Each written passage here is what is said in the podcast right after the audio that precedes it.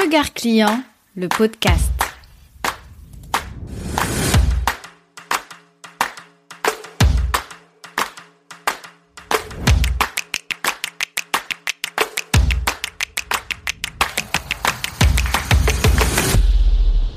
Si je te dis que tu perds de l'argent sans le savoir, tu vas me dire, mais Janet, qu'est-ce que tu me racontes?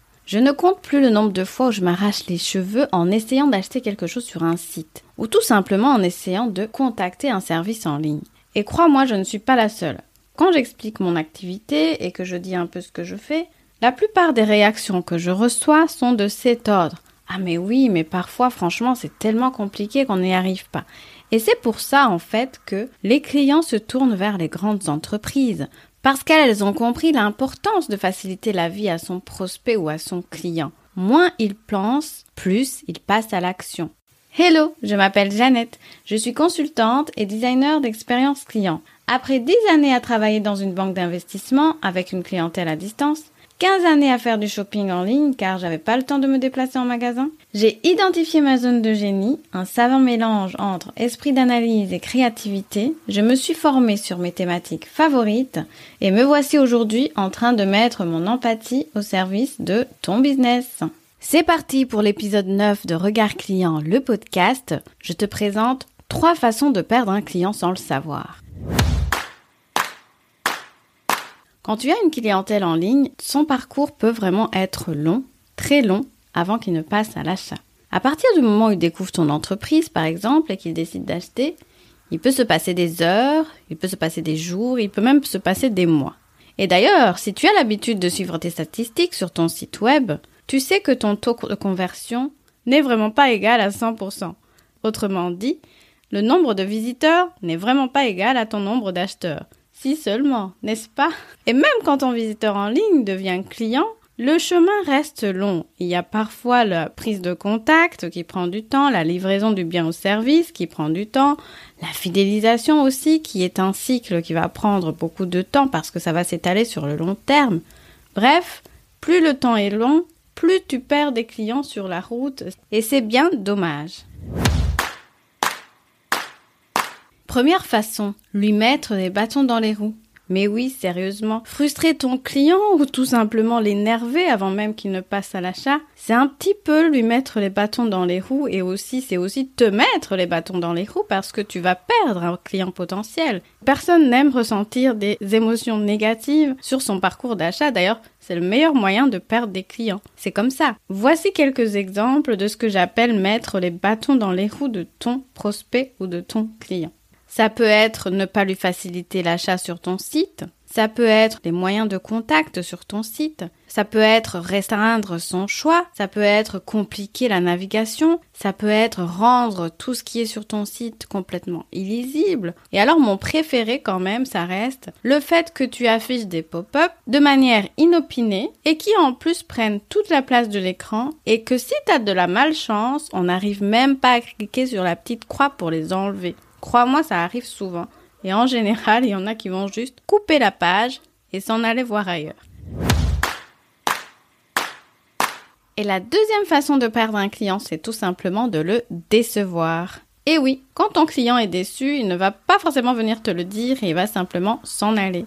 Mais si, parce que s'il n'y a aucun lien entre vous, s'il n'y a aucun moyen de communication ouverte entre vous, il va juste s'en aller et si en plus derrière tu ne fais aucun suivi, tu ne sauras pas qu'il s'est en allé. Mais comment déçoit-on son client sans le savoir? Tout simplement en ne répondant pas à ses attentes. Ça peut être comme la qualité du produit ou service, ça peut être comme l'atmosphère dans laquelle va être délivré le produit ou le service, ça peut être tout un tas de choses en fait en relation avec l'interaction avec ton entreprise ou tout simplement la livraison du bien et du service.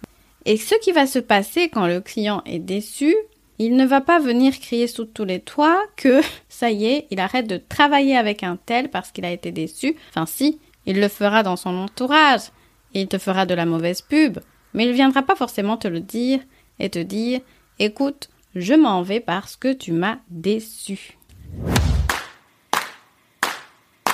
Et la troisième façon de perdre un client sans le savoir, selon moi, c'est de tout simplement le traiter comme un numéro. Parce qu'une façon de perdre son client sans le savoir, c'est de ne pas faire de suivi. Comment tu peux savoir si tu as perdu un client si tu ne sais même pas que cette personne était un client chez toi? Dis-moi. Un client qui n'aura aucun lien, aucune connexion avec ton entreprise, va tout simplement la quitter à la première occasion.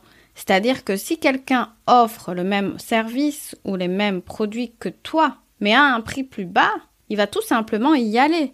Alors comment le retenir malgré cette pression du prix? C'est tout simplement en misant sur l'expérience client et en te disant qu'en interagissant de manière personnalisée par exemple avec ton client, tu vas créer un lien qui va le fidéliser. Mais vraiment, c'est un point sur lequel j'insiste souvent. Les plus petites entreprises ainsi que les moyennes entreprises ont quand même ce challenge de garder leur clientèle parce qu'au final, une clientèle fidèle, ça n'a pas de prix. si j'avais un conseil à te donner aujourd'hui, c'est de faire un suivi de ta clientèle et même de tes prospects en fait. Voilà, c'était juste un épisode court pour insister sur le fait que vraiment, je le constate en faisant mes audits, il y a des petits détails qui font que tu perds de la clientèle sans le savoir. Et j'aurais pu rajouter d'autres points de friction que rencontre ton client sur son chemin. Mais je limite ma liste à ces trois points parce que pour moi, ce sont vraiment les plus handicapants. Quand tu mets les bâtons dans les roues de quelqu'un, forcément, il ne peut pas avancer. Donc ton client ne peut pas avancer dans son parcours d'achat. Si tu déçois ton client, pareil, il va avoir des émotions négatives et s'en aller. Et le traiter comme un numéro, c'est le meilleur moyen de l'envoyer vers la concurrence. Après, selon ta stratégie et selon tes priorités, tu es libre ou non de prendre du temps et d'effacer ces points de friction et ces petits détails qui te font perdre un client sans le savoir. Et si tu as besoin d'un regard neuf, complètement externe et pertinent, écris-moi et discutons de ton business.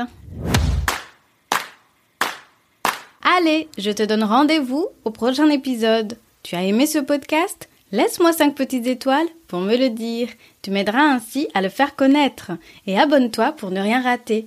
Regard client, c'est le podcast qui t'invite à te mettre à la place de ton client pour développer ton business. Tu verras, tu seras gagnant à tous les coups.